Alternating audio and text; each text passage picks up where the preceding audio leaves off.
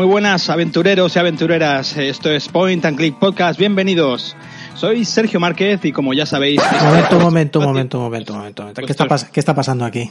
Este es vuestro espacio audible, quería decir. ¿Qué, está pasando, ¿Qué está pasando aquí? No querría yo tener que recurrir al pelea usted como una vaca. Eh, Recordemos dónde estamos en realidad. Taberna, eh, jarras, cerveza. esto es Point and Click Podcast, es... es eh, vamos, a llamarlo, vamos a llamarlo crossover y vamos a volver a empezar.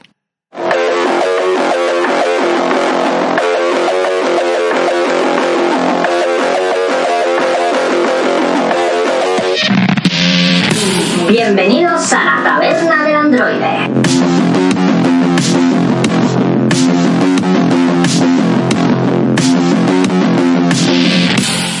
Buenas gente, bienvenidos ahora sí a la taberna del androide una vez más, pero otra vez diferente. Siempre alguna cosita nueva que se nos ha ocurrido esta vez tenemos a Mario aquí. Hola, muy buenas, ¿qué tal? Pues como siempre un gustazo estar aquí, sabéis que me encanta tener invitados y además, y además estrenamos, yo lo voy a llamar un sello nuevo, el sello crossover. Ostras, aquí ya la innovación. Como los superhéroes. Perfecto. Eh, a los mandos, como siempre, Pere. Pues sí, pues muchísimas ganas de. Muchísimas ganas. Estoy nervioso. Estoy nervioso. Estoy nervioso porque tenía muchas ganas de, de grabar este programa porque, porque estrenamos los crossovers, empezamos este, con esta Taberna en Click, porque tenemos un invitado de lujo, un invitado que yo sigo, esto él no lo sabe, pero yo lo sigo desde, desde hace un montón de tiempo y él siempre ha sido una de mis referencias a la hora de, hacer podcasting. Así que, César, da un poco paso a este hombre. Pues nada, si os gusta el género de las aventuras gráficas, seguro que tenéis que saber de quién estamos hablando. Sergio. Hola, amigos, me ha, encantado porque mientras estabais hablando de mí se escuchaban de fondo unas ambulancias. No, ha pasado nada. Yo me he sentido como en casa, ¿sabes? Está, genial. Oye, eh, muchísimas gracias. Estoy muy, muy nervioso yo también, ¿eh? Estar aquí con, con vosotros y, me habéis llenado, me habéis ruborizado y todo con esas palabras. Espera, me, sigues desde hace tiempo, eres un poco stalker, eres mi propio stalker. Soy un stalker, soy un stalker. es decir, ya ahora veremos dónde has estado, ¿no? Pero, pero desde, desde área secreta hacia atrás, pues creo que te he escuchado siempre. De hecho, te lo dije en persona, hubo un programa, hubo un programa que hiciste dedicado a Moonstone, que ese día yo me enamoré de ti, tío. Me enamoré de ti. porque dije, este hombre es mi hermano, eh, tal cual. es que Moonstone es un juego, bueno, que los que hemos tenido ese ordenador, ¿verdad? El Commodore Amiga. Buah.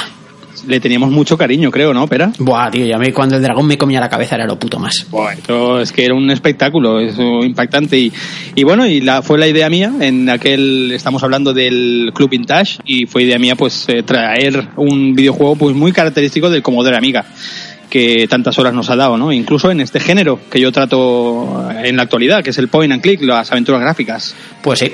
Vamos a hacer una cosa, si te parece, vamos a dar la entradilla musical y ya empezamos con, tu entrevista, ¿te parece? Vale, vale, guay. Vamos allá, pues.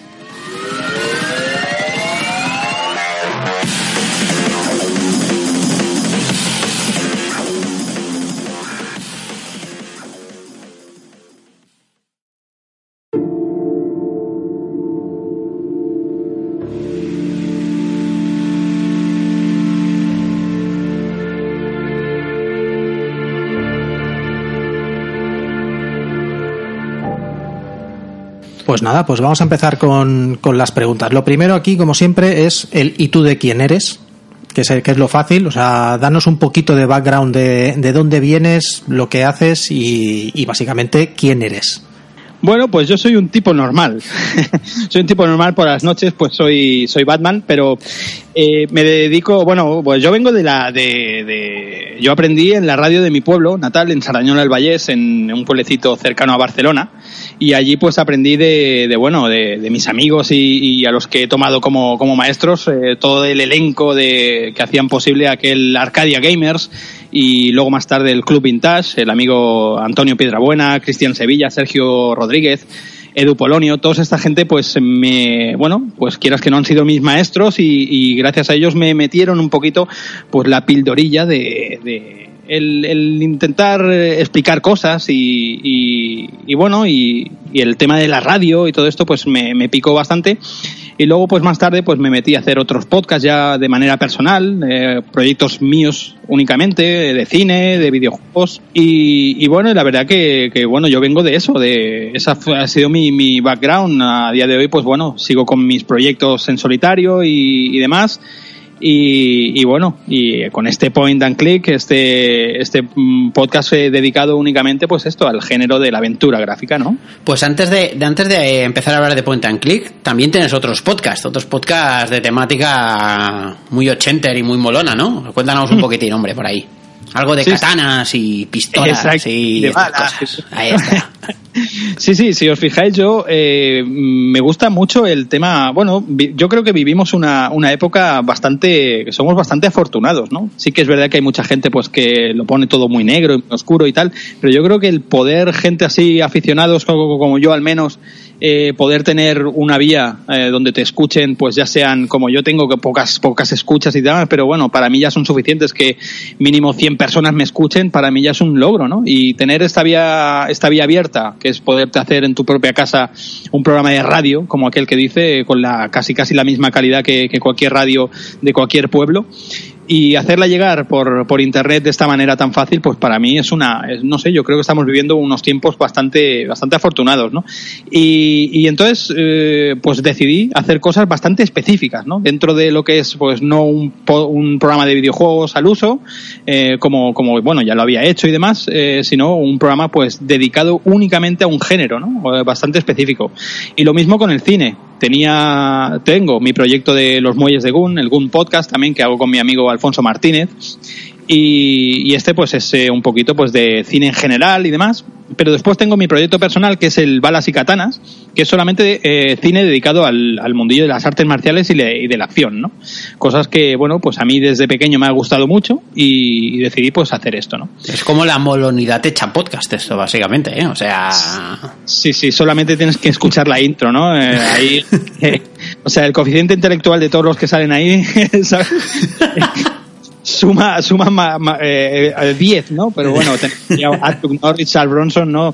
Todo, pues gente de, de, de leída, ¿sabes? Gente de bien. Sí, eh, cine independiente polaco subtitulado en versión original, sí, ¿no? Sí, sí, sí, el cine que me gusta, exacto. Ahí está, ahí está, ahí está.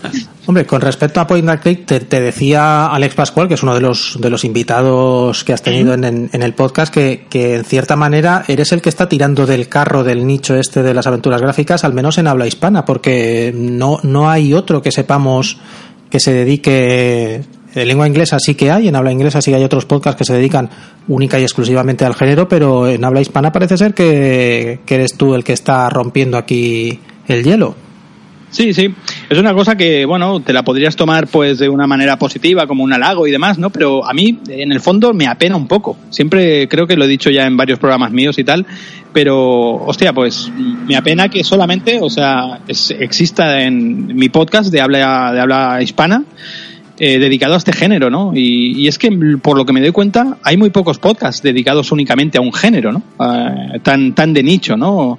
Sí que descubrí que de hecho buscando, indagando un poco por por la red de, de y de todos estos eh, plataformas que tenemos para subir podcasts, eh, descubrí un, un, podcast también que se dedicaba únicamente al, al género del beat'em pero bueno subieron solamente dos programas y de hecho el chaval cuando lo explica, el, el supongo que debe ser el director o el presentador, cuando lo explica eh, toma referencia a mi podcast, el, point and click, ¿no? Y dice, me hizo gracia que, que un podcast eh, se dedica únicamente a un género, ¿no? Hablase solamente de un género. Entonces nosotros vamos a hablar de esto, de los beatemaps y tal, decía, ¿no? Digo, bueno, pues mira, al menos he animado a alguien a, iniciar algo que al final después no lo continuaron, creo, ¿no? Pero bueno, y, y sí, es pues lo que decía Alex, ¿no? Que, a mí me ha tocado tirar del carro y, bueno, yo al menos lo intentaré hacer todo lo mejor que pueda, pero yo creo que al menos pasión y, ganas le estoy metiendo porque es el género que más me llama desde, desde hace muchos años. Más de dos programas has grabado, eso sí. Sí, a menos ya, ya, Yo con el respeto, yo, yo lo único que quiero hacer es echar la pullita a la gente del beatmap para que lo retome de una Ahí vez, está. porque aquí lo que lo que se trata es, yo creo que, a ver, yo, yo, supongo que el tema es que la mayoría de gente, y entre nosotros nos incluimos, que, hombre, crees que vas a llegar a más gente si, si amplías un poco el, el espectro. Nosotros somos un poco más generalistas y claro, yo creo que hay gente que, que ve en, en el nicho un límite cuando a lo mejor no es, no es tanto, porque tú estás sacando, tú hablabas de 100, pero yo estaba mirando podcast tuyos y se acercan más a las 300 escuchas, que está muy bien para un podcast nuevo y que, y que como decíamos, trata sobre un tema muy, muy específico. Sí, sí, sí. Lo cierto es que me di cuenta que, que, que a lo largo de todos lo, eh, los podcasts que yo he ido haciendo y demás, eh, hay más seguidores de lo que parece de este género, ¿me entiendes? Y, y, y bueno, eh, no sé si, si recordáis que el Point and Click en principio cre- creció, bueno, nació de una, de- con una fórmula que se hicieron dos únicos podcasts, ¿no? El de, dedicado al Gabriel Knight y el dedicado al, Sí. al Blade Runner de, de, de Westwood. Y, y, lo dejé ahí, eh, lo dejé estancado un tiempo porque, bueno, me centré un poquito más en el proyecto de los muelles de Goon y demás. Y era un poquito, pues, eh, quise, quise hacer esos dos, esos dos programas, pues, como una especie de globo sonda, a ver qué pasaba, ¿no? Y, y bueno, hasta, hasta hace poquito eh, que no retomé el tema de los especiales, de los extras y demás. Hasta hace poquito todavía recibía eh, correos de gente de, ostras, el, el podcast este con lo que me gustaba y, y se ha muerto y tal, ¿sabes? Yo siempre decía, no, no está muerto, estoy esperando a ver cómo van las reacciones y tal, ¿no? Y, y entonces, bueno, mm, sí que es verdad que hacer el podcast como lo hacía antes, ¿no? Únicamente dedicado a un juego, exprimiendo todos los datos y todo, ¿sabes? Sí que es bastante más trabajoso. Entonces, de esta manera que estoy trabajando ahora, pues me da mucha más facilidad de hacer pues más, más material y, y tratarlo quizá con menos profundidad, pero, pero bueno, también me he basado un poquito en mis propios gustos, ¿no? ¿Qué es lo que me gustaría a mí escuchar acerca de un podcast eh, especializado en aventuras gráficas? Y a mí me gustaría eh, escuchar lo que yo hago. Eh, pues un poquito de noticias, un poquito de recomendaciones, más gente hablando de este género y demás, ¿no? Y bueno, eso es un poquito por lo que intento hacer, tío. Eso te iba a decir yo, Sergio, porque nosotros en, en Destino RPG también, eh, cuando estás tratando un género, mm, el juego de rol ahora mismo no es ultra nicho, pero cuando estás tratando un género de manera prácticamente exclusiva, es Sí. difícil, ¿no? A veces mantener esa motivación, ya no solo por el tema de visitas, sino porque igual pues la comunidad es más cerrada o es más difícil sacar temas. Y te quería preguntar un poco cómo llevas tú eso, ¿no? Además hablabas de un poco pues el parón en el podcast y tal. ¿Cómo te automotivas tú, digamos, para decir, vale, pues yo hago un podcast de aventuras gráficas y quiero ir adelante con eso, aparte de decir, bueno, hago el podcast que me gustaría escuchar? Pues, pues la verdad que lo que me ha ayudado mucho, eh, luego, luego si queréis ya lo, lo explico con más, con más amplitud y demás, pero lo que me ha ayudado mucho ha sido el, el tema de, de los apoyos, el tema este que ahora iVox ha sacado para, para bueno pues para monetizar los podcasts y demás. Y, y bueno luego os comento un poquito cómo surgió el tema este pero pero eso me ha bueno me, me ha ayudado mucho a mí a, a ponerme cada semana eh, pues como casi casi como una obligación que no es una obligación porque de hecho lo hago con mucho gusto y, y sí que estoy sacrificando tiempo de los otros proyectos que tengo para, para centrarme más en el point and click pero es que es lo que me pide el cuerpo y es lo que me gusta yo siempre digo que he tenido siempre desde que empecé empezamos no gente ya como nosotros que estamos un poco ya talluditos en el tema de edad y demás pues eh, desde entonces yo siempre tengo una aventura gráfica a medias siempre, siempre estoy jugando. Entonces, eso no me daba cuenta de que, de que es un género que yo siempre he estado en contacto con él y siempre lo, lo tarde o temprano lo acabo retomando y demás, ¿no? Entonces, pues eso es algo que a mí me, me, me llena mucho, ¿no? Y, y lo hago con mucho gusto, tío. Entonces, ¿qué pasa? Que también me he encontrado que, que, que al igual que hay mucha comunidad que es bastante hater, ¿no? Eh, hay comunidad que es muy agresiva o muy competitiva. Aquí me he encontrado, quizás porque no hay tanta comunidad, como decíamos antes, que yo soy el único podcast dedicado a esto, ¿no? Pero, pero sí que me he encontrado mucho apoyo por parte de la gente, tío. Es increíble, ¿no? La gente, hostias, qué grande, tal. No me he encontrado, y mira que yo soy, parece, parece que soy un imán de, haters, ¿vale? Pero, Sí, sí, pero aquí no me he encontrado ningún comentario negativo, nada, tío. Entonces, no sé, eso la verdad que a mí me, me, ayuda mucho porque eh, todo lo que tengo relacionado al mundo de las aventuras gráficas, pues eh, va relacionado intrínsecamente con mi infancia, ¿no? Y, con la nostalgia y todo esto. Entonces, lo sigo haciendo de una manera y me da como esa felicidad y ese bienestar de, de hacer algo bonito, ¿sabes? Decías lo de los apoyos. Uh, ¿A qué te referías con, con esto de que te ayuda al tema de los apoyos? Bueno, pues eh, como ya sabéis, iVox pues facilitó hace unos meses el tema, hace un tiempo el tema de monetizar los podcasts y demás, ¿no? A cambio pues de unas recompensas y todo esto, ¿no? Y, y bueno, y yo dije, hostia, pues mira, como es tan fácil, porque te lo ponen de una manera muy fácil, digo, pues relleno aquí los datos y lo pongo, y si hay alguien en el mundo, ¿no? En todo el planeta que, mira, parece que le parece interesante lo que digo y tal, pues que si quiere apoyar en algo, pues adelante, ¿sabes? Y, ostras, mi sorpresa fue que el primer mes mm, tenía ya mmm, tres o cuatro gente que habían donado y no solamente la, digamos, el, la, la, prima más baja, ¿no? Que, que, es el sistema que te pone iVox, que creo que es un euro con 49 hasta no, no sé cuánto es lo máximo que pone del sistema, pero, pero gente que no habían ni puesto lo, lo mínimo, habían puesto más de, ese precio y, y cada mes eh, te, llega, te llega el apoyo de esta gente, ¿no? Y digo, hostia.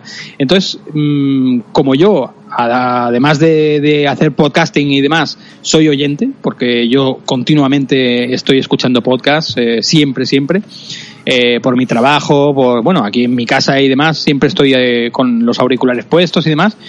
Yo sé lo que es confiar en alguien, ¿no? Aparte conocemos términos como esto del pod fading y todo esto, ¿no? De gente que empieza un proyecto muy, muy venga, muy a saco y luego se va, bueno, pues se llama fading por eso, se va como sí, diluyendo sí. en el tiempo, ¿no? Y al final no acaba en nada, ¿no? Entonces que alguien que conociendo todo eso, que apoyen un proyecto así con su dinero, que cada uno sabemos lo que cuesta ganarse el dinero eh, a día de hoy, pues, pues tío, lo, no sé, a mí me, me, sorprendió mucho que haya gente que de manera casi ciega, ¿no? Apoyen un proyecto así y, y quieras que no, pues eso mmm, me, ha, me ha hecho en pues eh, encenderme un poco de como de responsabilidad de decir hostia pues a esta gente no les tengo que fallar no a esta gente y a todos no porque al fin y al cabo lo, yo lo siempre he trabajado pues por, por amor al arte como aquel que dice y, y por respeto al oyente no y, y, es lo que a mí me gusta no que después aunque sean 50 personas pero mira pues esos 50 amigos pues que tengan su dosis de, del género o de, o de cine o de lo que sea que cada que bueno que yo puedo llegar a hacer no que les guste un poquito pues más o menos cómo hablo, cómo lo opino y, lo que lo que trabajo y lo que informo. Pero pero ya te digo, mmm, eh, eso ha sido no, o sea, no es más eh, lo económico, sino el, el tema de que a mí me ayuda, incluso me estabiliza a tener pues, por ejemplo, yo sé que ahora subo los días uno, subo dos programas y el día 15 subo otro. O sea, cada 15 días digamos que hay pro, programa nuevo eh, pues eso ya lo tengo pues como, como norma. Entonces, pues a lo largo de esos 15 días voy preparando los programas y demás y lo hago de manera agradable. O sea, no me pongo una presión ni me pongo, ¿sabes? Y, y, bueno, es una sensación que antes no había sentido con otro con otros géneros o otro podcast, ¿sabes? Ves que es un apoyo directísimo, o sea, ya no es el simplemente estoy suscrito a tu podcast y lo escucho o no, es, es, es que lo apoyo directamente, o sea, la verdad es que la sensación es, tiene que ser muy, muy distinta. Sí, sí, sí. Es, ya te digo, es algo que, que, como tú dices, ¿no? Es un apoyo directo, que ya lo ves físicamente, tangible, no es uh -huh. aquello que, sí, bueno, me lo descargo porque no hay nada mejor, ¿no? No, no, es gente que quiere y que, y que dan, pues, un euro, dos, tres, los que sean, pues para escucharte, ¿no? Que dices, hostia, pues mira, eh, es que realmente le importa y realmente le gusta ¿no? a la gente claro, un claro. poquito lo que, lo que haces. ¿no? Y, y, yo ya te digo, yo animo desde aquí a que la gente, pues mmm, ya no sea por el tema económico, sino por ellos mismos, ¿no? porque porque a lo mejor nos estamos perdiendo mmm, programas especiales ¿no? para, para, para esto que son buenísimos y la gente no se atreve a hacerlos. Eh, al igual que, bueno, luego ya os comentaré el tema de trabajar solo, que también me ha ayudado mucho, ¿no? Pero bueno, bueno, nosotros siempre decimos, por ejemplo, que, que, lo que queremos de los, de los oyentes en los comentarios, porque así es cuando, cuando vemos que crecen los comentarios en, en tanto uh -huh. en Evox como en el Discord, como en Twitter cuando, cuando ponemos algo, es la, es la sensación de que de, real de ver algo tangible de, de gente que, que no solo te, te escucha así de pasada, sino que, sino que está prestando atención a lo que, a lo que dices y que tiene, y que tiene opiniones y que tiene preguntas la verdad es que es, es, es, lo que nosotros más agradecemos por personalmente a la hora de hacer el programa. Sí, sí, sí, totalmente. O sea, el saber que no estás hablando solo, ¿sabes? Que siempre hay alguien Exacto. Al, al, otro lado, ¿sabes? Eso, pues. Es que eh, la comunidad es lo, lo, lo, lo, que alimenta al final eh, al podcaster, ¿eh? Es decir, porque sí, ganarte sí. la vida con esto no te la vas a ganar nunca. Eh, sí, pero saber que está la gente ahí, intercambio, es un poco lo, un poco lo que más tira. Sí, sí. Quería puntualizar antes, chavales, que, que, igual la gente se piensa que diciendo esto estoy aquí, ¡buah! millones y millones de gente apoyando mi podcast. No, no llegamos ni a cinco, ¿sabes? Pero bueno, que mm, ya os digo, yo trabajo para muy poca gente. Es una cosa muy específica, ¿sabes? Y para mí ya, para mí ya me compensa, ¿sabes? Entonces, pues, eh, que la gente no se piense que estoy aquí únicamente, pues, eh, buscando los apoyos y no sé qué, ¿no? O sea, yo he estado todos los años que llevo en, eh, dedicándome a esto, pues, mm, haciéndolo, pues, porque me gusta. Y lo sigo haciendo por eso. O sea, pero bueno, el hecho de que te faciliten estas herramientas también a día de hoy, pues bueno, pues están bien, ¿no? Y a mí, pues quieras que no, pues yo soy un tío débil y me ha servido también pues para estabilizarme. Así que desde aquí lo, lo animo y, y ya está. Muy bien. Una, una preguntita. ¿Cómo, eh, con todo el cariño, pero cómo un tarao decide básicamente hacer un podcast de nicho, como es la aventura gráfica, dentro de un nicho, como son los videojuegos, y encima solo, o sea, sin, sin un partener, porque nosotros aquí, quieras no quieras, hemos sido cuatro, somos tres ahora habitualmente, quieras no quieras, uno tira del otro y demás. ¿Cómo, cómo tiras esto adelante? Ya Mario te decía qué es lo que te mantiene, pero yo te hago la pregunta de antes. Es decir, ¿cómo decides, pues venga, me voy a poner a esto, macho? Sí, sí, sí. Bueno, tú mismo lo has dicho, como un tarao. Pues eso, eso estoy tarao. estoy hecho polvo de la cabeza. Pero, eh, eh, bueno, más o menos antes ya, ya os comenté eso, que, que eh, a mí el, la aventura gráfica es un género que desde siempre me ha, me ha gustado, ¿no? Y, y, sí que han habido momentos en mi vida que, que bueno, que, que, no me he dado cuenta de ello, ¿no? siempre he tenido, además de, bueno, los juegos actuales, la, pues otro tipo de juegos, los sandbox también me gustan mucho y demás, ¿no? Pero siempre tenía en el PC o en, el, o en la tablet o en el móvil, siempre tenía alguna aventurilla gráfica, siempre ahí a medias, ¿sabes? Para esos momentos que estás en, en la cama o estás ratos muertos en el trabajo y tal, pues siempre tenía alguna aventura gráfica pues, jugando o repitiéndola, ¿no? Incluso. Y, y hostia, un día me, me, me, dio el punto después de cerrar la etapa de área secreta y demás, dije, ostras, pues no acabé bastante contento con aquello y, y todo esto y, y, dije, pues, pues, ¿por qué no hago? Tenía ganas de hacer un podcast de videojuegos también con aire retro, que a mí todo el tema retro también me gusta mucho y demás. Y digo, pues, ¿por qué no me lanzo a hacer el, un, un podcast sobre aventuras gráficas? Yo creo que habrá mucho tema y tal, ¿no? Y, y, me lancé, me lancé ahí sin, sin pensar si iba a tener muchas escuchas o, o, pocas, me daba igual, ¿no? De hecho lo quería hacer porque me apetecía y porque, bueno, creía que, que, que se tenía que seguir eh, hablando un poco de ese género que tantos momentos nos ha dado, ¿no? A, a gente pues un poquillo más de, de más avanzada, ¿no? Y, y, que recordamos todas esas aventuras de una manera muy, muy nostálgica y muy guay, ¿no? Así que bueno, pues fue también un poco en plan homenaje, ¿no? A ver qué pasaba. Y lancé aquellos dos primeros podcasts y tal. Y, y, bueno, la recepción fue bastante buena. Y ya te digo, hasta, hasta hace poquito todavía seguía recibiendo mensajes de gente, ostras, ¿qué pasa? Que el, el, podcast ha acabado, ya no se hace tal, no sé qué. Y yo digo, coño, la gente todavía tiene interés en esto, ¿no? Y, y me doy cuenta que, que, el point and click, el, la aventura gráfica, eh, no es un género tan muerto como dicen. Esto ya creo que ya lo he comentado varias veces en el programa, pero lo que sí que ha cambiado es un poco eh, el ámbito donde se mueve este, este género, ¿no? Que, que siempre se ha movido un poco en los AAA, en los años 90 y demás, ¿no? En las primeras listas de videojuegos, las tiendas de, en los centros mails, aquellos eh, de antaño y demás, siempre estaban ahí, ¿no? Las cajas grandes de PC, de, de ese Loom, de, bueno, un montón de, de, juegos. Ahora no, ahora pues te tienes que mover en otro lado y tienes que asumir que el pues ha cambiado de, de bueno, pues de, gen, de, gente, digamos. Entonces solamente ahora pues lo busca la gente que tiene inquietud por el género. Sabemos dónde buscarlo y lo seguimos disfrutando, quieras que no. Porque hablando de, hablando de esto, ahora ya cambiando de tercio a lo que son los juegos en sí. ¿Dónde ponemos el límite hoy en día de lo que de lo que es una aventura gráfica o no? Por ejemplo, un, ejemplo reciente que se me ocurre es Detroit. ¿Detroit es o no es una aventura gráfica? A ver, yo he hablado con, con, varios amigos míos y demás y te encuentras opiniones diversas, ¿no? Eh, por ejemplo, mi amigo Jonathan Alba, pues él opina que no, que él no considera este juego una aventura gráfica, ¿no?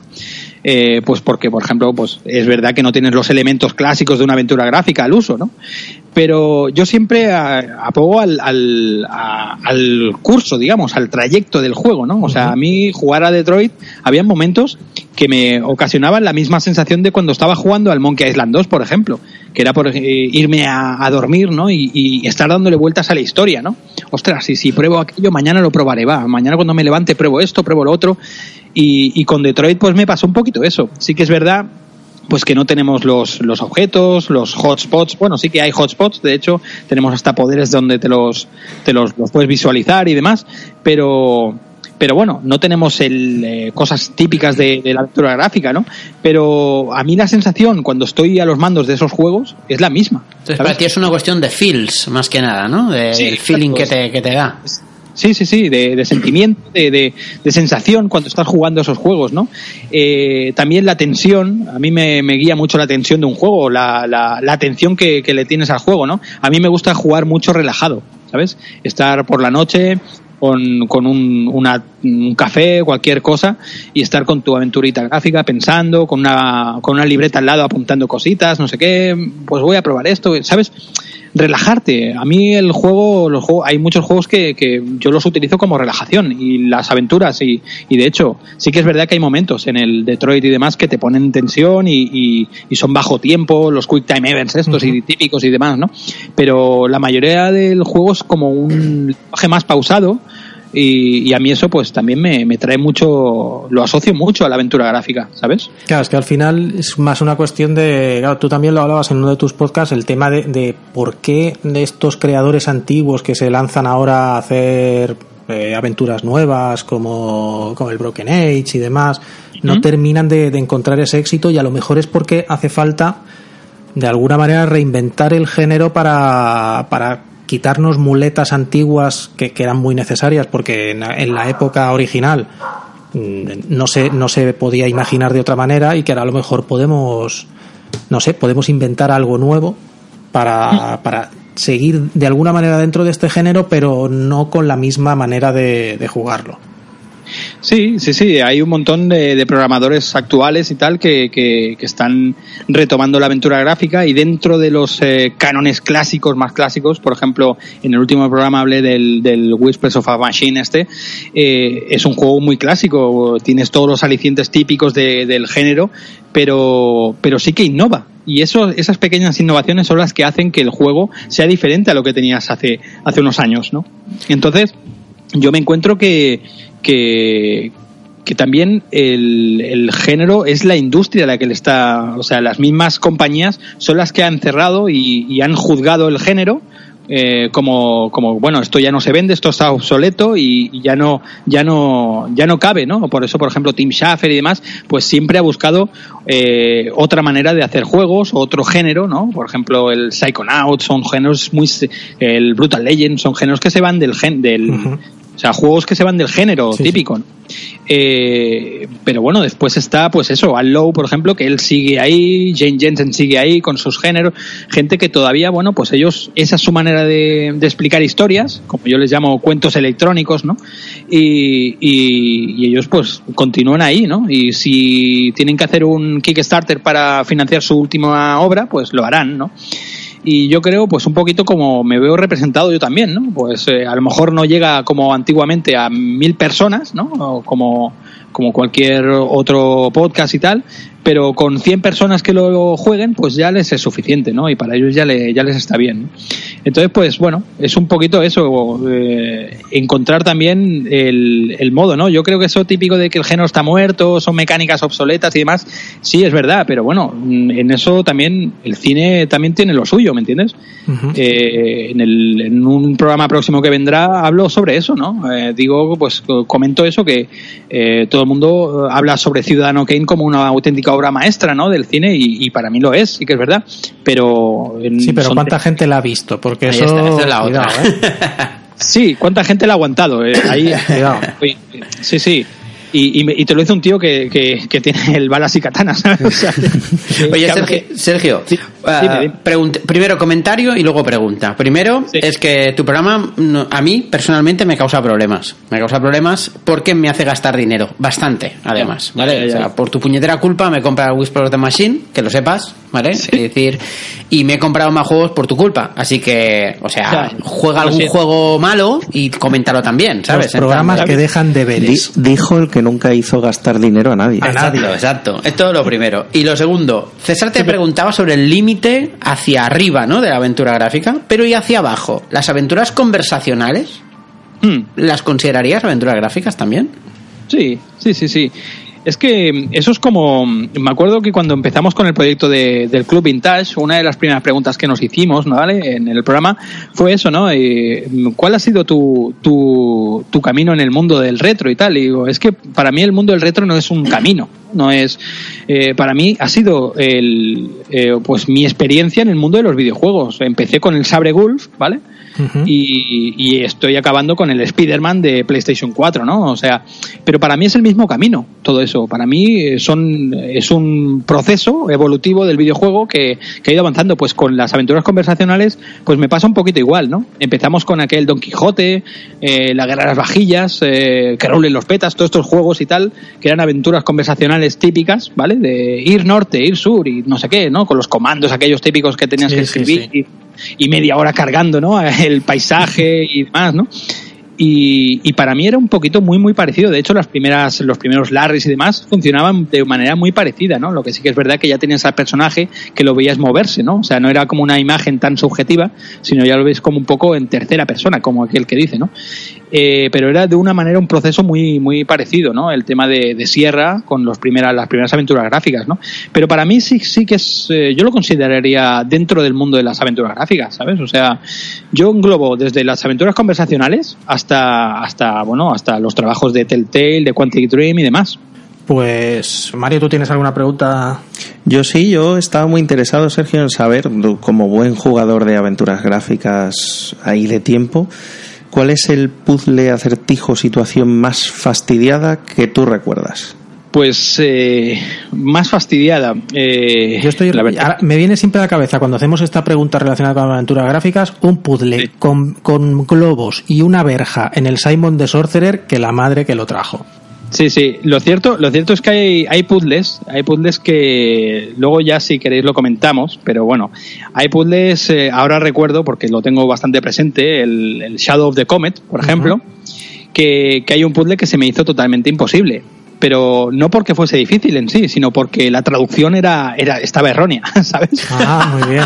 Es que, claro, es una cosa muy curiosa, ¿no? Tradujeron, eh, te, te hablaban de que tenías que golpear con una barra de madera, no sé qué, no sé cuánto. Y claro, tú buscabas y te decía, pero si yo no tengo barra de madera aquí, ¿no? Tengo un murciélago, tengo una no sé qué, tengo una botella. Ah, vale. un- y sabes por los tiros. abad, claro. claro, claro, claro, Exacto, bien, habían traducido bat, el bate con, con murciélago. Y tú dices, "Venga, hombre, ¿sabes? Utilizar murciélago en verja, ¿sabes? ¿Qué me estás contando, verdad? Claro, claro, claro, ¿sabes? Pero bueno, han habido, y bueno, después muy típicos, ¿no? El típico famoso pollo con polea y esas cosas, ¿no? Que ahí ya no vamos a entrar porque eso es lo típico, ya que... Pero sí, sí, han habido... Pero habrá una que se te haya enganchado especialmente. Aparte, esta, una que esa que dices, mi cagüin, sea posible. Hombre, Shadow the Comet te obligaban a revelar las fotos sabiendo cómo se tenían que revelar fotos, ¿eh? Y, y- y exacto, otra otra de las eh, putadas era eso, que traducían los ingredientes. Y claro, y tú veías la receta que tenía un nombre y después tú lo veías en- con otro nombre y dices, bueno, ¿y, y esto qué es, no? Pero bueno, eh, recuerdo, también me hizo sudar mucho el Broken Age a mí. Broken Age, a mí los, los puzzles estos de panel que se llaman, ¿vale? Hostia, ya, lo re- ya lo recuerdo, tío. Qué infierno, Eso- tío. Eso es un infierno. Eso, sí, sí, sí. Vamos, un infierno bastante gratuito, ¿eh? O sea, bastante, bastante por la puta cara, ¿sabes? Sí, sí, sí, de hecho creo que lo digo en el, en el podcast cuando hablo del Broken Age, pero a mí no me gustaron esos podcasts, ay, esos podcasts, esos, esos puzzles. Mm. Eh, realmente te sacan de quicio y a mí me sacaron bastante de la trama. Son juegos que, o sea, puzzles que no llegan a nada, ¿no? Y son, pues eso, como tú dices, gratuitos, ¿no? Esto de poner cables y, hostia, y además de pura, de pura suerte, que no tienen ninguna lógica, ¿no? Sí, Entonces, sí, sí. Pero después a mí- tienes la cubertería que habla y se te pasa todo, ¿sabes? Que es, Sí, sí, eso está. La hostia, ¿sabes? Está claro, ¿no? Pero bueno. o la cuchara, ¿no? Que la cuchara Exacto. Una maravilla. Oye, um, una última preguntita que te va, que te va a hacer César. Eh, venga, ya que está, ya que te tenemos aquí, el futuro de Point and Click Podcast por dónde, por dónde pasa. El futuro del sin, point and sin click- hacer spoilers, claro, que a lo mejor te estás O- guardando... O, o hay una exclusiva a mundial. lo mejor te estás puedes guardando ahí. algo, una sorpresa ahí en el bolsillo, tampoco queremos... No, la verdad que funcionó, funcionó sí con un poquito de antelación, pero a lo mejor ya os digo, me ha- trabajo con antelación de unos 15 días, ¿vale? O sea, de hecho, el, el podcast que saldrá a final de mes eh, no lo tengo ni empezado aún. ¿Sabes? O sea, siempre trabajo con el tiempo bastante, bastante justo y como siempre tengo alguna aventura empezada y tal, pues digo, pues venga, voy a empezar, voy a tirar por aquí, voy a tirar por allí y tal, ¿no? Y, ya te digo, el futuro así más próximo, pues bueno, no tengo ningún, ningún plan en mente. Simplemente pues ir haciendo más secciones, quiero agrandar lo que es la fórmula del programa eh, extra, el central, digamos. Eh, quiero agrandar con más colaboraciones, a ver si puedo, o meter algún tipo de, de concurso o alguna cosa pues que, que invite a los oyentes a, bueno, pues a estar ahí más presentes en el podcast también.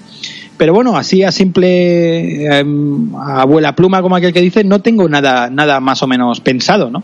Pero siempre, siempre estoy pensando cosas nuevas, ¿no? Y, bueno, y ahora como tengo el tema este de, de los podcasts que tengo que hacer para la gente que apoya y demás, pues más o menos las idas así un poco, las, las pajas mentales, como yo digo, pues las, las meto por ahí, ¿no?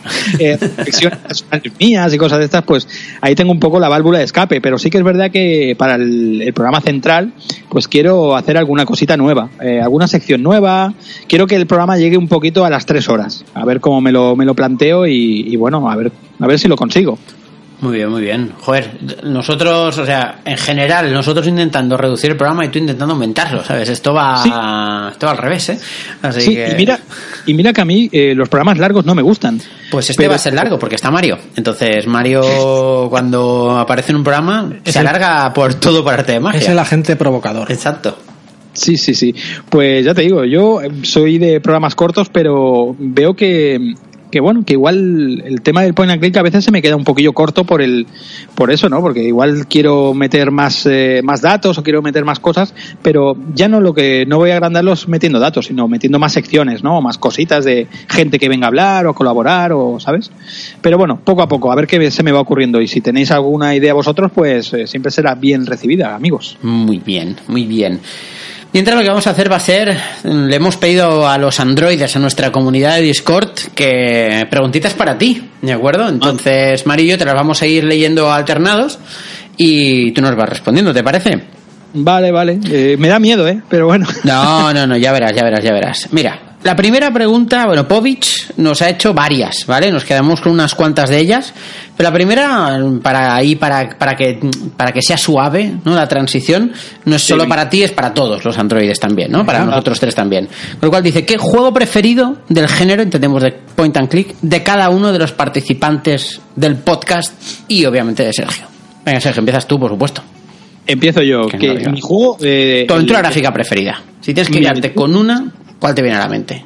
Madre mía, es difícil eso, ¿eh? Es difícil porque hay muy, muy buenas y, y cada día casi vamos descubriendo cosas nuevas, tío.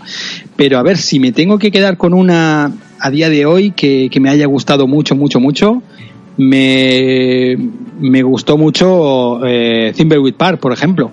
Fue para mí una, bueno, un aire nuevo eh, en todo esto y, y- y con toda la esencia de lo, de lo antiguo. Y, y me, no sé, me llenó de alegría volver a retomar ahí con Ron Gilbert y demás, ¿sabes? Es maravillosa esa aventura gráfica. Yo también ¿A la, sí? de- la jugué hace dos años y fue tener los feelings de, de los 90 mm, ahí en la cara, ¿eh? O sea, Aquí, de hecho, creo que la hemos jugado todos, ¿no? sí. Los Sí. cuatro que Sí, sí, estamos. sí. hemos jugado. Sí, sí, sí. Qué bueno, Es- qué bueno. A mí me, me gusta mucho, pero es que es muy difícil la pregunta, amigos, porque ¿qué dejas? ¿Atrás un Fate of Atlantis?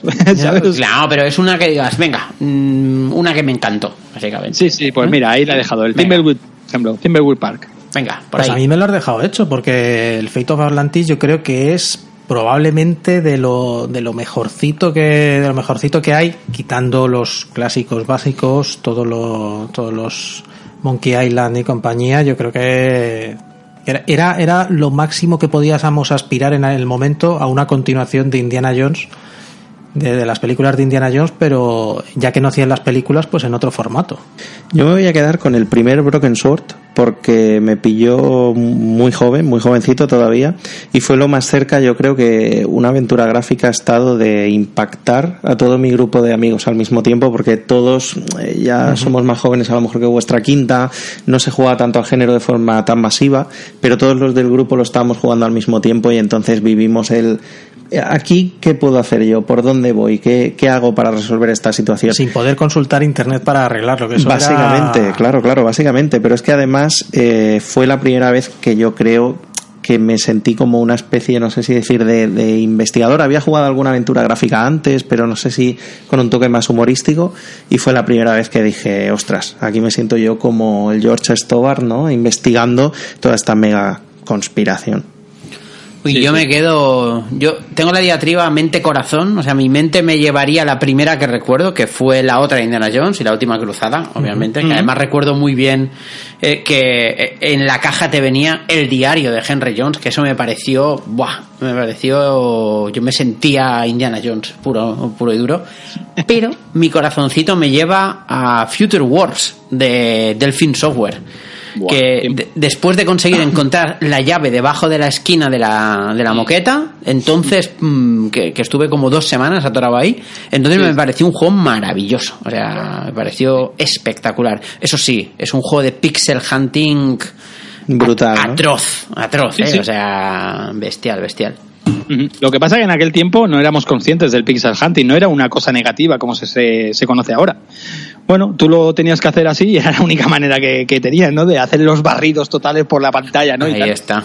Pero sí, sí, el, el famoso eh, héroe, ¿no? Que se llamaba, sí, lava, sí, sí. lavaba las, las ventanas, ¿no? Tal y, cual. y mientras te embroncaba, ¿no? El Ed del jefe se llamaba, Ed de Boss, ¿te acuerdas? Sí, sí, sí, sí, sí. sí. O sea, Era- que, era- que, que no te lo vas a creer, pero cuando, cuando conseguías la llave y abrías el ascensor que te, transportaban, Sí, sí, sí. eh, yo estuve, fíjate lo, lo inteligente que era yo en esa época, yo pensaba que me estaban desintegrando y me mataban. sí, sí, no. Y yo apagaba el ordenador, te lo puedes creer. Decía, "Joder, esto es una mierda, no sé qué hacer, tal y cual, tal por culo. Y lo apagaba, ¿sabes? Cierto. Y realmente lo único que tenías que hacer era esperar. ¿Me vais, a, me vais a permitir que cambie mi respuesta? Porque voy a decir. Uy, uy, uy. Sí, sí, porque. Eso de Pere me lo esperaba, pero de ti nunca.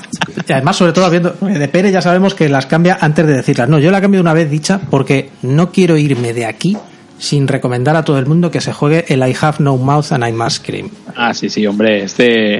Es un juego muy especial además, ¿eh? Muy rarito, sí, sí. Y además yo lo descubrí por casualidad en su época, que lo tenía, lo compró un amigo y me, me, me- vamos, me voló la cabeza totalmente. Y, y hace poco estaba viendo un, estuve viendo un documental sobre, sobre el juego que hablaba sobre, sobre toda la implicación filosófica que tiene detrás y demás. Y, Sí. y me parece que es un juego que, que vale la pena, que vale la pena recomendar.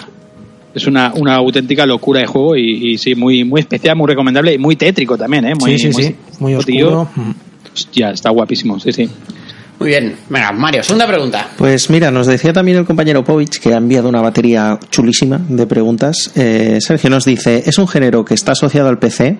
¿Creéis que los controles han sido adaptados de forma correcta para jugar en, en consola? Y yo te lo voy a limitar más. Te quita la pantalla táctil.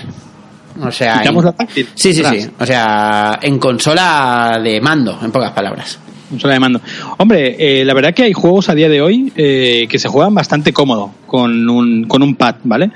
Eh, no deja de ser, bueno, mu- de una manera mucho más, mucho más lento, ¿no? Eh, el, el tema de, de- del ratón, lógicamente, ¿no? Pues tú te mueves a la velocidad que mueves la mano, ¿no? En cambio, en el pad, pues siempre estás un poco limitado al tema, ¿no? Pero no se juega incómodo. Yo no juego de manera incómoda con si lo limitamos solamente al, al pad, ¿no? Eh, para mí es mu- mucho más cómodo jugar con pad. Lógicamente, lo que nos quedamos con todos, ¿vale? Que quede ya de, de- dicho ya de antemano, es el, el, mouse típico, ¿vale? Pero, pero si no, me quedo con el pad. Mm, si me has limitado el tema táctil, eh, para mí es el último, el, de la última manera que jugaría una aventura gráfica. Se me hace muy, muy difícil. De hecho, eh, hablando antes de Future Wars, intenté jugar en el móvil a este juego, a Future Wars, y es Uy, totalmente imposible, imposible. imposible. O sea, no puedes jugar. No. ¿sabes? O A mí me pasó lo mismo y porque no porque no puedes hacer, o sea, clic en el punto que necesitas, básicamente, claro. porque además además Future World lo que hace es te, te a veces como si fuesen viñetas de cómic te divide la pantalla en trozos y eso es imposible, tío. O sea, que- Claro, entonces te limita mucho más el tamaño de, de jugable, ¿no? Y dices, pero bueno, y encima que como ya hemos dicho, ¿no? El tema del pixel hunting y demás, pues eh, necesitas un alfiler para señalar eso, ¿sabes? O sea, es que no, no, no se puede. Pero yo, ya te digo, yo no lo juego de manera incómoda, no sé vosotros, ¿qué opináis? Hombre, yo las aventuras gráficas en general yo la experiencia que he tenido mucho fue a través del emulador de Scum para con- que lo tenía instalado en mi Xbox, la original, ¿de acuerdo? Entonces yo me jugué todo Indiana Jones and the Fate of Atlantis ahí. Es verdad que echaba de menos un ratón como, como agua de mayo, ¿no? Pero jugarse se puede jugar. No es la mejor de las opciones. No creo que sea la mejor de las opciones, pero pero si no tienes más, te limitará la pantalla táctil antes más que nada porque luego hay preguntas al respecto y así no, no respondemos dos en una. Esa, Vale, vale. esa es la idea. A mí igual alguien me mata, pero yo me jugué el año pasado Thimbleweed Park y casi todo con pad. Porque sí, lo jugaba en portátil y la Switch es una consola que si no la apoyas en la mesa o algo es, es pesadita de mantener con una mano mientras con la otra usas la táctil y me lo jugué casi todo con pad. Mira, Mario tiene que ir al gimnasio, lo que tiene, básicamente. Vaguería. Sí, sí, sí. sí. Mira, hay otra pregunta, Sergio, eh, que es eh, de lo que llevamos de año, nos piden que destaques una aventura gráfica que haya salido este año. Ostras, es que, a ver, por fechas, eh, bien, bien. Pues mira, eh, que destaque una, pues eh, destacaré la de eh, la de Gibbous, por ejemplo, que también tiene que ver con el tema, eh, los mitos del Tulu y todo esto, que hablo en el último, la, lo, creo que lo comento en el último programa, y es una aventura gráfica que tiene toda la esencia de, de, bueno, el humor típico de, de las aventuras de Lucas. Eh, retoma mucho, muchos eh, gags de, de estas, de todos estos juegos de, de la Lucas y demás. Y después tiene personajes entrañables. Eh, ya si le echáis un, de hecho, en la página web oficial tenían una, tenían una demo que se podía jugar desde hace un par de años ya. Y ha salido esta, creo que salió esta semana pasada o, o la otra, no recuerdo hace, bien. hace nada, sí, sí. Sí, sí, sí. Y, y bueno, como ya comenté, es de un estudio que es de que es de Rumanía, ¿no? Y claro, pues tienen todo el tema, el folclore vampírico y demás, lo tienen en la sangre esta gente, ¿no? Y, y lo mezclan con todos los mitos de- del señor Lovecraft y demás. Y, y la verdad que es un juego entrañable. Además, pues como ya dije en el podcast, también hay un gato negro que habla y eso es fantástico, siempre, Me ¿sabes? estás costando dinero, Sergio, me estás costando dinero, coño. Yo, es que- yo mi- yo mismo, cuando me entero de estas cosas, también me cuesto dinero, ¿sabes? Pero Oye, Eh, y de Povich también nos dice, de todas las grandes compañías que han desarrollado, o, o mejor vamos a ponerlo actual, un poco que están desarrollando a día de hoy, puedes Hmm. decir personas, ¿eh? con nombre y apellido, ya sabes, Ron Gilbert, etcétera. Ah, Para el género, ¿cuál es tu favorita, básicamente? de todas las compañías, Sí. eh, eh, de todas las que han habido, hasta incluso No, de, lo- de las que están en marcha hoy en día, básicamente, ¿cuál es la que te mola, básicamente? Cuando dices, que dices, hostia, tengo ganas de que saquen otra porque... De Sí. lujo. Hombre, mm, a mí me tira mucho, me gusta mucho todo lo que ha hecho Péndulo. Péndulo Studios eh, me, me mola un montón y de hecho estoy como loco, ahora se ha atrasado el, el Black Sat este que, Ujú, que van a sí, sacar. sí. Que pese a que no es de ellos enteramente, sí que es una, una fusión con otros dos estudios, creo que están por ahí, pero, pero bueno, el trabajo de, de esta gente para mí siempre es, es, es entrañable. Si no fuese porque meten estas ayudas típicas y demás, pero bueno, simplemente no las juegas, no las utilizas y ya está, ¿no? Pero bueno, pero me gusta mucho cómo trabajan esta gente y, y bueno, y, y el, el homenaje continuo a, a, a la aventura gráfica clásica es bestial. De hecho, con este Black Sat creo que se han salido un poco de todo eso, pero bueno, ya veremos a ver. Le tengo unas ganas increíbles. Sí, creo que aquí lo estamos esperando un poco todos, Black Sat, ¿eh? Es decir, sí, sí, sí, sí, sí. sí. Sí, sí, sí. Nos decía Sergio también, eh, nuestro amigo Rolandir, decía, ¿de qué saga o juego concreto os gustaría ver una adaptación a juego de point and click? Y dice, yo por ejemplo haría una de Halo Reach, con un personaje investigando sobre la futura invasión, con el gobierno en contra, tratando de ocultar información, razas alienígenas, etcétera. Es decir, un juego que no es una aventura gráfica traducido a aventura gráfica. Ya, ya, ya, ya. Es, eh, es complicado, es complicado, pero yo siempre he tenido un sueño húmedo. Adiós. Siempre- sí, sí, sí. Imaginaos eh, el Alone in the Dark en, en clave de point and click. Sería, Me, me la, me la acabas de quitar, tío. Vendido. Buah, ven- sería una vendido. puta maravilla. Sí, sí, Vendido. sí. De hecho, de hecho, el Shadow of the Comet me gustó mucho y lo recuerdo mucho por eso mismo, ¿no? Aparte venía de Infogrames también y demás, pero bueno, es, para mí eso sería una maravilla. O, o incluso también un Resident Evil, ¿sabes? También no, no lo descarto, ¿no? Una aventura gráfica ahí.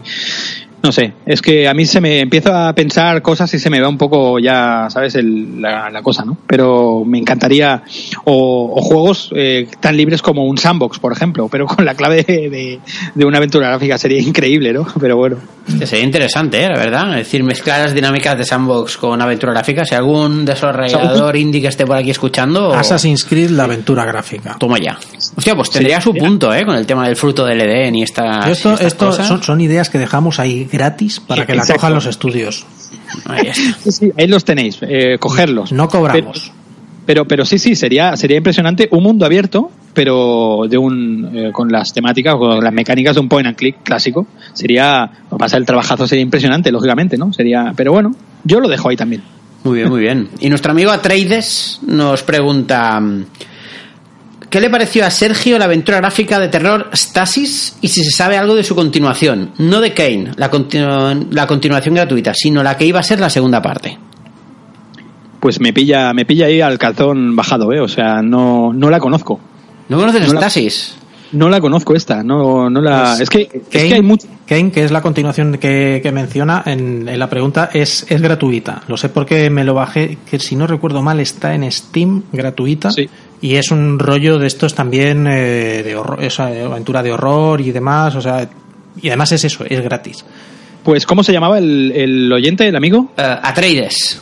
Atreides lo siento, pero mira, me acabas de, me lo he apuntado ya y me acabas de descubrir un, un juego que tengo que, que buscar. Y vamos a hacer una Pues- cosa. Atreides, no te preocupes. Sergio ya te contestará en su podcast, por supuesto. Sí, es verdad, es verdad, me lo, me lo estudio y me lo, y me lo miro. Eh, ya me lo, lo tengo aquí apuntadito. Y igual, ahora- igual que la segunda pregunta que nos hace, también le vamos a referir a tu podcast, si te parece, porque mira que nos pregunta. Nos pregunta si consideras las aventuras narrativas como Life is Strange, Walking Dead, Detroit, etcétera, o las visual novels aventuras gráficas. Yo creo que esto mejor lo escuchan en el point and click, ¿no? Sí, de hecho en el, en el próximo Point and Click creo que entre todos vamos a hacer algo, algo bonito y ahí creo que contestaremos a esa pregunta del amigo Atreides, tío. Ahí está. Pues en nuestro oyente Chols también nos pregunta eh, qué opinas de Amanita Design y el estilo de aventuras gráficas que hacen. Pues la verdad que he, jugado muy pocas, he jugado muy muy pocas y conozco bastante bastante poco todo este el, el- el tema que, que tratan, pero lo poco que he visto no me ha llamado mucho la atención. No el tema así artístico que tiene no me no me llama mucho la atención. No sé vosotros si las habéis catado. Yo he jugado Machinarium y Machinarium me gustó, pero no me pareció la bola de cabeza que decía todo el mundo. Esto Es que- lo primero. Es que eh, tú lo consideras un point and click Machinarium. Me- Yo lo considero más un juego de puzzles que un point and click. Lo que pasa es que tiene, claro, es que la historia no está muy ahí. También eh, resuelves literalmente pantalla a pantalla. Claro. Había, había un juego, me recordó mucho a un juego que jugué eh, en la salida de PS Vita. Era un juego que no me acuerdo el nombre, ¿eh? es decir, voy a quedar muy mal ahora. Pero que había como dos muñegotes, uno grande y delgado y uno gordo. Ecochrome. No, no, no, no. Eran dos muñecotes, uno delgado y alto y uno gordo, los dos negros, con la barriga blanca, pero tenían un número en la barriga. Y el número era el número de muertes, de veces que habían muerto, básicamente. Y, y la idea era esa, la idea era resolver puzzles pantalla a pantalla. Pero la idea es esa, resuelves, digamos, un puzzle en cada pantalla y yo no lo tendría muy... mm, No sé si lo pondría ahí. Botanícula no lo he jugado. Y Chuchel sí, pero Chuchel, que me encantó, por cierto, pero pero ni de lejos es una aventura gráfica tampoco. Así que... yo Para mí son más juegos de puzzles que aventura gráfica. Claro, claro, claro. Es que yo por eso tampoco eh, no los no los englobo dentro del, del, del tema este, ¿no? Por eso igual pues me han pasado un poco desapercibidos. Y, y ya te digo, también el tema artístico este así me tira un poco para, para atrás, ¿sabes? No me no sé, no no me acaba de entrar, pero bueno. Es una opinión como cualquier otra. Eh, nos pregunta también Chols eh, que qué opinas del rendimiento del género en móviles. Hemos hablado antes un poquito, yo creo, del tema, ¿no? Con lo del pixel hunting y lo difícil que, que se hace, pero yo creo que él se refiere más a aventuras gráficas de nuevo cuño o que salen ya adaptadas a móvil y que no se están emulando o algo así. Sí, sí. Bueno, yo comentar que el, el, último podcast, el de Whispers of a Machine, me lo acabé en móvil y, y, lo jugué de una manera muy, muy cómoda. La verdad que el rendimiento, después lo, bueno, como ya comenté en el podcast, me lo, primero me lo compré en PC, en, en Steam, y luego lo pillé para, para móvil para poderlo jugar en ratos muertos y demás. Y la experiencia es exactamente igual. Sí que es verdad que el control no es el mismo, ya sabemos que mucho más cómodo el ratón, pero, pero la experiencia yo la tuve exactamente igual. Y, después he ido jugando partidas guardadas que tenía en el, en el PC, la, la partida que tenía avanzada y, y demás, y más o menos rinde igual, ¿eh? O sea, a menos en este juego en concreto. Eh, después no es de móvil bien bien, pero sí que, por ejemplo, en PS Vita jugué el Green Fandango con aquello uh -huh. de la partida que, compartida con PlayStation y demás, y se notaba el rendimiento de la PlayStation, pero bueno, era, era muy jugable. O sea, yo ya te digo, no tengo muchos reparos ¿eh? a la hora de jugar en plataformas portátiles a estos, a estos juegos.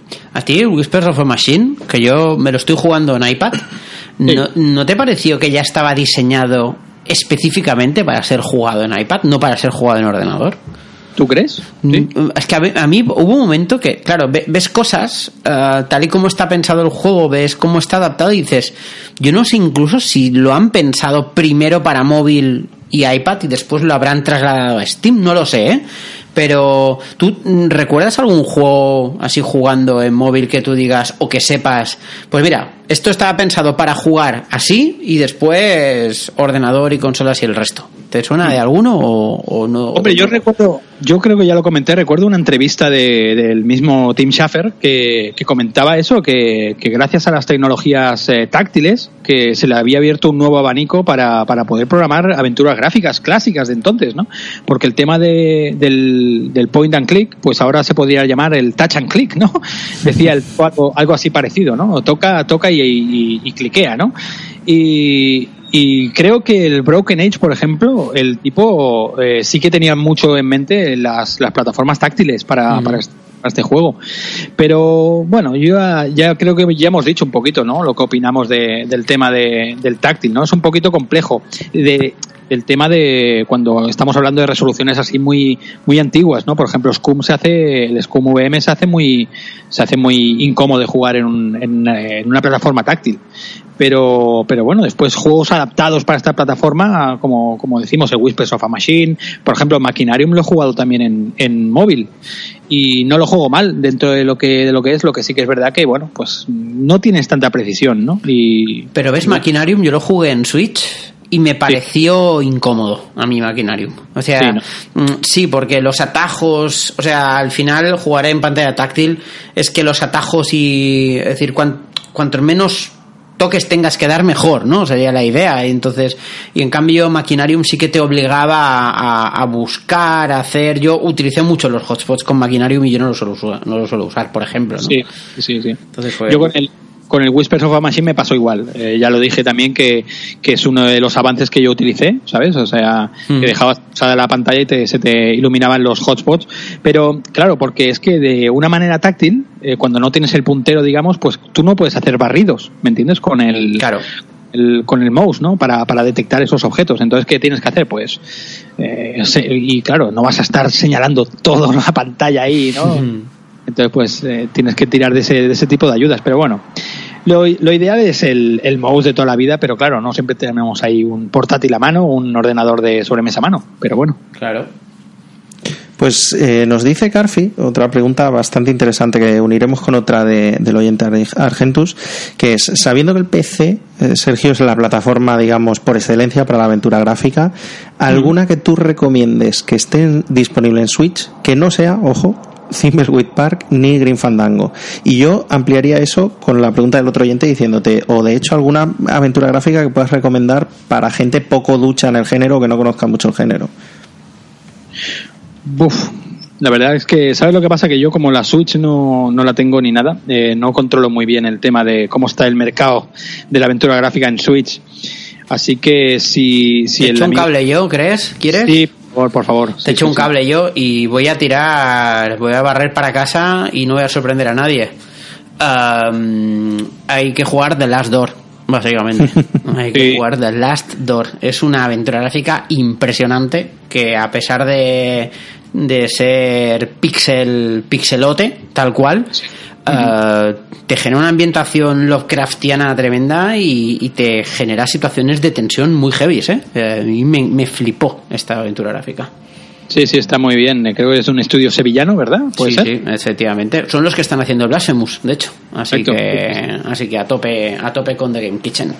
Sí, sí, pues eh, te tomo te tomo a parar, porque mira, no me acordaba de que es verdad que había salido. Pero bueno, creo que en Switch también está el, el último Larry también, el Mm, sí, sí. pues, Come True, y, y también eh, hilando la otra pregunta que nos hacía, eh, creo que es un juego que dentro de la dificultad así es de lo más facilillo que he encontrado últimamente. ¿Sabes?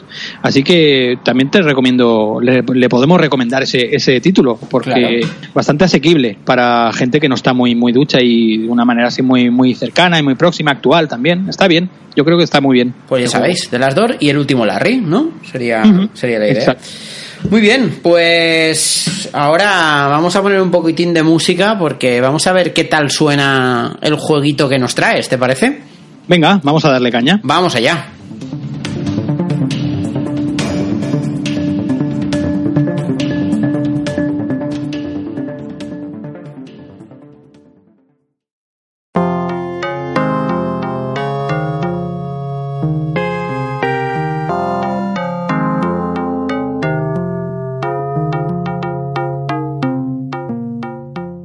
Pues nada, pues eh, eh, retomando un poquito la, la, la sección que tengo en, en mi propio programa, ¿no? Esto de los avances y tal, que, que hablo de un juego que, pues, que he empezado a jugar, los primeros compases, las primeras horas del juego, pues eh, en este caso sí que me lo, me lo acabé en su tiempo, pero para prepararme este, este, este crossover aquí con los amigos eh, taberneros, pues, pues he querido, he querido retomar el Shadow of the Comet, juego de, de Infogrames del año 93, un, un juegaco que, bueno, creo que antes ya hemos comentado nuestra, nuestro amor por ese Alone in the Dark, ¿no? que era, era el, el juego primario, ¿no? Digamos que, que hacía referencia el año de antes, ¿no? Creo que salió en el 92, pues Ujú, hacía exacto. A, a todos los mitos de, de- del señor Lovecraft y demás, ¿no? Y, y bueno, y, a- después de la compañía, Infogrames, ¿no? Eh, después de un año ahí de lucha para conseguir esto, las licencias, para poder utilizar las licencias eh, originales de, de- de este señor, pues consiguió este, este Call of Cthulhu, que se llamó Call of Cthulhu The Shadow of the Comet, que también lo subtitularon así después de su lanzamiento. Y, y bueno, y decían que era el juego oficial, el juego oficial de, de, de los mitos de, de este señor, ¿no? De mitos del Tulu, ¿no? De, Lovecraft. No sé Eh, cómo. Este juego es mm, lo más cercano a, a lo que decías tú antes, ¿no? De ese Alone in the Dark convertido en aventura gráfica. Lo más cercano que se me ocurre. Exacto, por eso, por eso comentaba, comentaba, ¿no? Que, que- que- por eso también me lancé un poquito a, a hacer este, este Shadow of the Comet, a retomarlo y a, y a rejugarlo un poquillo. No, a día de hoy no lo he podido, no lo he podido acabar, ¿no? Pero, pero en su momento sí que lo acabé, lo he refrescado bastante y tal para, para hablar acerca de- del juego y eso. Y, y bueno, y, y es lo que os digo, ¿no? Es un juego que sí que de manera ya totalmente directa, pues toma, toma como referencia los, sobre todo dos relatos de, de H.P. Lovecraft, que son el horror de Dunwich y las sombras, eh, las sombras sobre Innsmouth, ¿no? Y que a mí me, me, me sorprende porque en el juego no, no aparece como Innsmouth, ¿no? Si, si a ver si han conseguido la- las licencias, ¿no? ¿Por qué le cambian el nombre, ¿no? Al pueblo, pero bueno. La verdad, Al- sí. no lo había pensado. tío. Hombre, a lo mejor como era un pueblo, re- porque es un pueblo Claro, real, de hecho. mejor ahí, por ahí tiran, ¿no? Pero tú te imaginas vivir en Innsmouth, tiene que ser bastante impresionante, ¿eh? O sea. Sí, sí, sí. A mí me, a mí me molaría, de verdad. pero- y, y- y bueno, no sé si recordáis un poquito de qué, de qué iba el, el juego, pero bueno, estaba, estaba ambientado en el, en- creo que sobre el 1900, 1900 y poco, un 1905 o, o 10, no me acuerdo bien bien. Y, y bueno, eras un, un reportero, un tipo que trabajaba para un diario y tal, no sé si os acordáis, pero bueno, es, es eh, la, verdad que la aventura es, es bastante es bastante curiosa, ¿no? Y, y bueno, y retomaba pues eso, te metía en el papel de, creo que se llama John Parker, el, el protagonista, y trabajabas para un diario que te enviaban a este pueblo eh, para, bueno, pues para fotografiar el paso del cometa Halley, ¿no? Y, y bueno, te enteras de que antiguamente, hacía unos setenta y pico tacos eh, atrás, años atrás, que había, eh, había habido un científico, ¿no? Que había ido a hacer unos experimentos allí y demás también con el tema del paso del, del cometa Halley y tal, y había el hombre acabado pues como, como un saco de trompetas, ¿no? Había, Exacto. sí. Sí, ¿Qué, qué- qué debió pasar? ¿Qué debió pasar?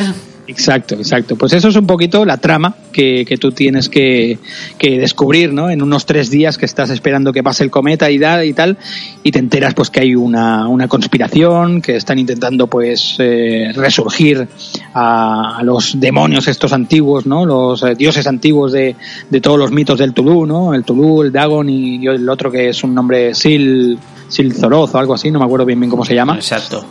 Y, y bueno, y es un poquito pues la trama esta, ¿no? De misterio, te encuentras con un montón de situaciones muy, muy, bueno, muy del, típico, de las típicas novelas de, este hombre, ¿no? Y bueno, y, lo, y yo le tengo mucho cariño porque, por eso, porque, ostras, eh, yo crecí jugando al- a los juegos de rol, de- de- de todo esto y, y encontrarme todo esto adaptado al- a, mi, a mi ordenador de entonces, pues, ostras, era genial, ¿no? Aparte, estábamos un poquito acostumbrados al humor, ¿verdad? Al humor en las las gráficas y todo esto. Y este es un juego bastante oscuro. No sé si lo, lo tenéis presente, pero era un juego bastante, bastante. A día de hoy lo ves un poco que dices, bueno, mira, está bien, ¿no? Pero en aquel tiempo eran gráficos sorprendentes, ¿no? Eso es lo que te iba a decir, porque mm, es decir, tú veías el, el gráfico colorido y brillante típico de Indiana Jones y la última cruzada, tipo Sí, sí, sí. de, mm, eh, de Monkey Island, y aquí te encontraba los mismos gráficos, pero el tono era otro, ¿sabes? Entonces el tono era muy diferente además, porque era un tono muy Lovecraft, todo muy sobrio, todo muy... O sea, gráficamente no, pero todo el resto la historia, la aventura, los personajes. O sea, tú hablas con según qué personajes y decías, pues están chalaos, o sea, están mal, esta gente está mal. Y, y a mí me, me chocó un montón en su momento, ¿sabes? Sí, sí, era, era genial. Además, eh, también en, en esto que tú dices, eh, eh, te ayudaba mucho el tema de los primeros planos. No sé si os acordáis de aquello que tú hablabas con alguien y te aparecía la. Ujú. del personaje, ¿no? Y que, bueno, y que estos personajes estaban retomados de, de actores de, de la época, bueno, Sí, actores de sí. Hollywood, de verdad. Incluso creo que aparece hasta el mismísimo Lovecraft también por aquí. Y, y claro, todo esto te hacía ver las expresiones de la gente y tal, y te metía todavía más en la trama enfermiza, ¿no? Que tenías en este pueblo de In, y Innsmouth, ¿no? Era Innsmouth, Innsmouth, sí. efectivamente. Sí, sí, sí. Y, y estaba muy, la verdad que era un juego que, que, ya te digo, sobre todo a mí me llamaba mucho la atención eso, ¿no? El, el tema del terror y todo esto, ¿no? Y después una curiosidad muy guapa también que tenía el juego, que, que bueno, después a, día de hoy, ¿no? Te das cuenta que es, que es como una de estas ayudas que hablábamos, ¿no? Que, que no deja de ser un, un detector de los hotspots. No sé si recordáis aquella franja de, de línea, eh, línea eh, que señalaba directamente con los ojos el objeto que pues, cada vez que pasabas cerca un objeto que era que era eh, utilizable, ¿no? Que podías interactuar con él. Y, y bueno, te hacía un a mí visualmente no me gustaba mucho, ¿no? Pero bueno, sí que es verdad que al final te acabas acostumbrando y ayudaba bastante, ¿no? Pero no era una no dejaba de ser una pista más como tenemos a día de hoy, ¿verdad? No Claro. sé si lo recordáis. Claro, hombre, era la versión un poco prehistórica de lo que después se hizo en Green Fandango que giraba la cabeza, ¿no? Es decir, que, Sí, exacto, que Green exacto. Fandango mira siempre aquello que es útil, ¿no? Sí, Pues sí, sí. es una versión antigua de, de eso, ¿no? Sí, sí, no había caído en eso, en eso, en ese momento, ¿verdad? De, del el amigo Ca- Calavera, ¿no? Más Cala- Calavera. es- no, como- Calavera, ahí está. Mani Calavera, sí, sí. Sí, sí. Lo confundido con el cantante de Sepultura. Hostia, pues un poco diferentes sí son, ¿eh? O sea... más cabalera era. Pues, sí, eh, después, ¿qué más? Tenía muchas cositas eh, que tenían en común con el, con el juego del año, del año, del año anterior de Infogrames, con ese Alone in the Dark, ¿verdad? Que tenía hasta el compositor de la, de la música y para mí eso también pues era un aliciente más, ¿no? Decías, se parecen las piezas incluso a, a ese Alone in the Dark, ¿no? Estaba muy, muy, muy, muy currado, ¿no? La- las músicas, no sé si hemos escuchado antes, eh, hemos abierto, ¿verdad? Este bloque con, con la, la cancioncita que escuchábamos Ahí está. y, y es, es genial, ¿no? Y comentaros también que este juego pues eh, cambió cuando se lanzó. Eh, primero salió, salió su versión en, en CD, ay, en CD, en, en disquetes, ¿verdad? O luego salió su, su versión en, en CD. Y esta, esta versión eh, traía mejoras, decía que traía mejoras, ¿no? Incluso, esto es muy curioso, traía personajes, ¿verdad? Personajes nuevos que verás en la... En la, la- Exacto, Es- es- yo qué sé, podías muy- meter más, más, más diálogo, yo qué sé. es, es muy ridículo eso de los personajes nuevos que tú veías una me acuerdo que veías una una hija una niña no con su madre verdad y la veías en escenarios que aparecía corriendo no y, y es el único personaje nuevo que salía es muy ridículo ¿no? pero a ver no decían ninguna mentira no Ahí- Bueno, estaban ahí de, de fondo, ¿no? Un poco... Sí, sí, es curioso, es curioso. Después el juego también en esta versión creo que traía, traía una cosa muy curiosa que eran como una especie de extras, no sé si lo recordáis, ¿no? Que uno de los extras era como un paseo que tú ibas con tu personaje, con este John Parker, y te paseabas por un museo que estaba lleno de, de piezas y de obras, de cuadros y de, y de cosas de referentes a los, a los mitos del Tulu, ¿no? De, de Lovecraft, ¿no? Y, y, eh, no sé si recordáis el, el paseo por el museo, no sé si lo llegasteis a hacer alguna vez o lo habéis visto. Hostia, pues pero no, la verdad es que no, pero me estás diciendo que mm, en esta versión salen personajes y un museo extra. O sea, esto es solta automático, ¿no? Un poco. un poco O sea, la te- idea. si lo juntas, tío, un museo lleno de personajes y ya está todo ahí. Está todo, está todo ahí metido. O sea que nos toca gastarnos eh, la pasta otra vez, espera. Exacto, exacto, exacto. Oye, lo que, lo que estuve leyendo, lo que estuve leyendo es que tuvo un montón de influencias este Shadow de Comet en, en Darkseid, precisamente, que se había lanzado el año, el año anterior. Y, y hubo bastante influencias de, de esa otra aventura gráfica terrorífica de Giger. Sí, sí, sí.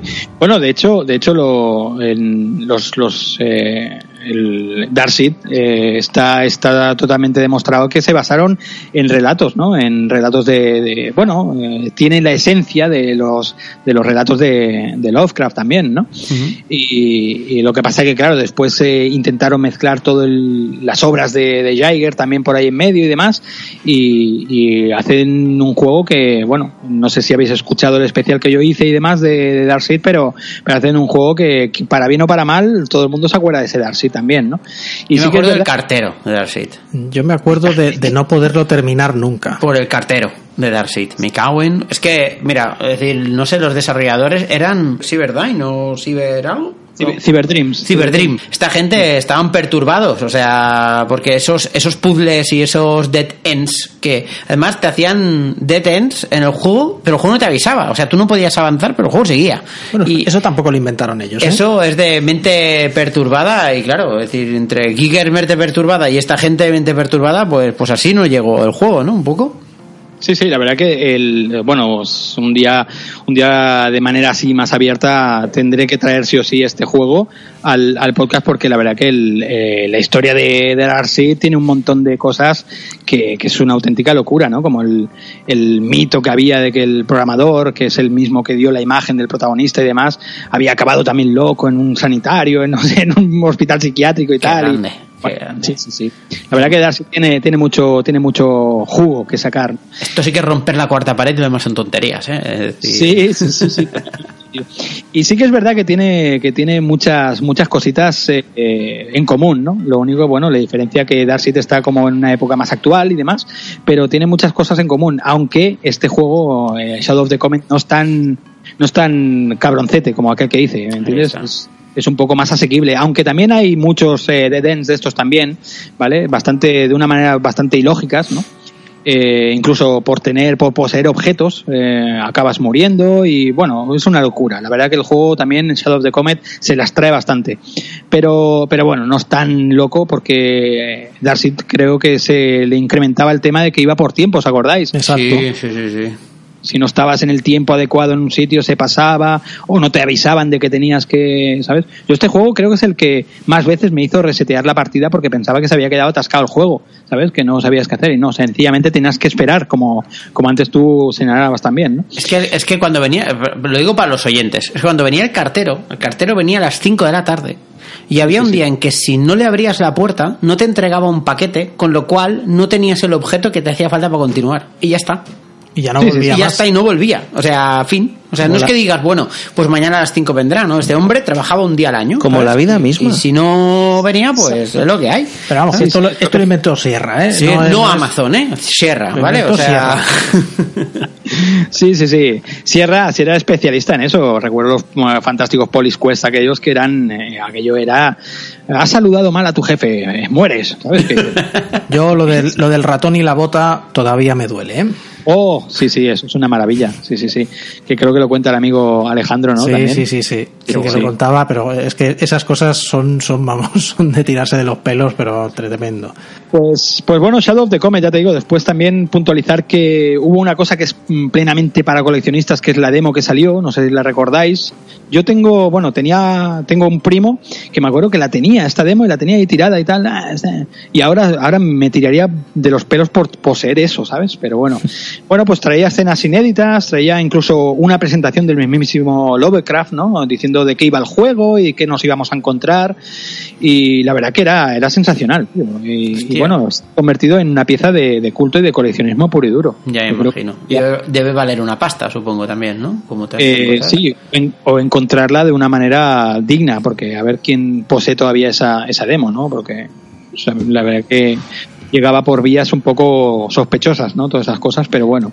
Pues sí, pues sí. Bueno, a, a añadir, ¿no? La Ah. demo, ¿no? La demo Sí, sí. será difícil de conseguir, pero Shadow of the Comet está en Steam actualmente, Sí. o sea, fácil de jugar, supongo, y nada, trae tanto la versión disquete como la versión CD, así que puedes Podemos jugarlo todo ahí, ¿eh? Vale. Sí, sea, eh, también hablan de, de que, bueno, eh, hablan de la secuela que también está en Steam, secuela o precuela o como quieras. Para mí no tiene ninguna ninguna continuidad, pero bueno, el Prisoner, Prisoner of Ice, que también estaba bajo ese sello de Infogrames de, de Call of Duty también. Y, y bueno, también está creo que al mismo precio que este, que este juego. No sé si, si lo habrán subido o no, o lo habrán bajado, pero Muy por entonces estaba al mismo precio en Steam, sí, sí. Pues ya sabéis, que la gente en comentarios nos deje, los que hayan jugado a Shadow of the Comet, que nos dejen ahí el comentario. Y, y si lo juegan, se animan a jugarlo y a gastar dinero por culpa de Sergio, pues también que, que también que nos, que nos lo pongan, ¿no? Sería, sería un poco eso. Estaría chulo, estaría chulo, claro que sí. Ahí está. Pues pongo un poquitín de música y nos despedimos.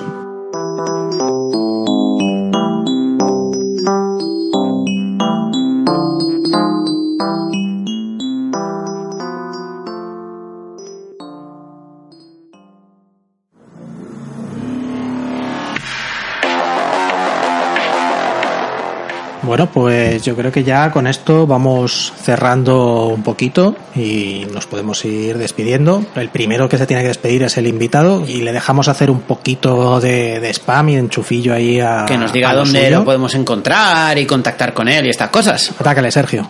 Pues venga, pues muchísimas gracias por este, este pequeño espacio aquí con, con todo el elenco de oyentes que tenéis, que han sido buenos, ¿eh? hay que decir que han sido buenos y se han comportado con las, con las preguntas. Pero bueno, pues nada, pues me pueden encontrar pues por todas las eh, vías eh, habituales de descarga en iBox, en iTunes y en demás plataformas, ¿no?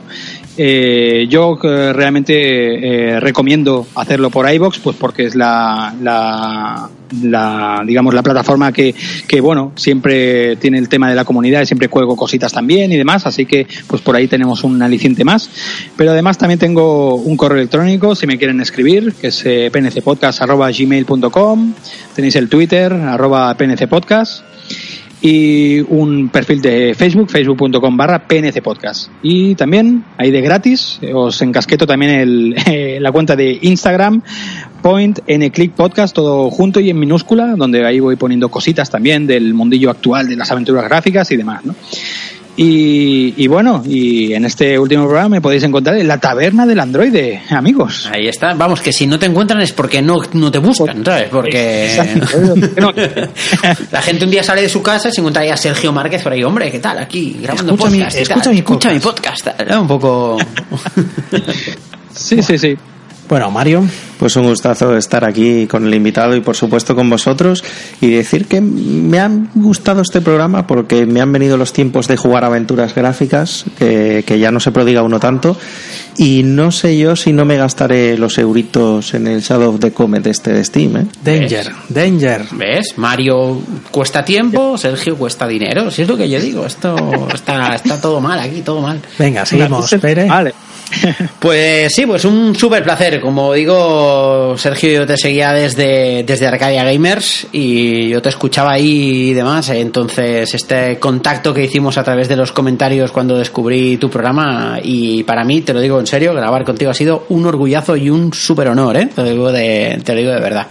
Esto solo hay que rematarlo con unas cañas cuando yo vaya cuando yo vaya para Cataluña a decirte hola, básicamente a, currar, aprovecharemos y, nos tomamos algo, seguro. Totalmente, y muchísimas gracias, eh, bueno, pues a vosotros. La verdad que el honor y el orgullo es mío, porque, bueno, ya te dije, los primeros mensajes que hicimos por, por los canales estos de WhatsApp y demás, me, ponía hasta nervioso, ¿no? De escucharte en directo, ¿no? Pero bueno, muchas gracias, eh, amiguetes. Y aparte de esto, para los oyentes, ya sabéis, nuestro blog, uh, la taberna del androide.home Uh, punto blog, uh, nuestro Twitter, arroba taberna androide, nuestro Instagram, la taberna del androide y nuestros twitters personales pues los buscáis enlazados en nuestro Twitter de la taberna del androide porque son muy largos y son un poco un follón. Aparte de esto, muchas gracias a todos. Dejadnos comentarios uh, en el programa que os ha parecido. Si habéis escuchado el programa de Sergio, id a escuchar el programa de Sergio. Si no estáis suscritos, ya estáis tardando. Y si os gusta lo que hace Sergio, y no me extraña que no solo os guste, sino que os encante, pues está el botoncito ahí arriba a la derecha de donar y, y darle un poco de dinero a este hombre que hace programas específicos para cuatro o cinco personas y merecen ser escuchados por por más gente. También agradecer a nuestra comunidad de, de Discord que, que, ha hecho estas preguntas, que como ha dicho Sergio se han portado bien y además han respondido súper bien y poquita cosa más. Y nada, ya solo me queda a mí y ya sabéis cómo termina esto. Yo soy el profesor Falken y esto ha sido La Taberna del Androide. Adiós. Hasta luego. Hasta luego.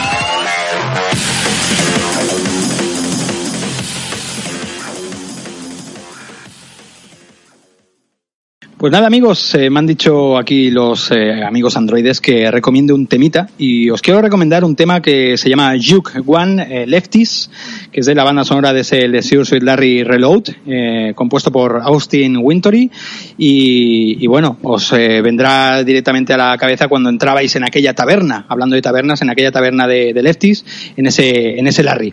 Así que nada, os dejo con él, que es una, una maravilla.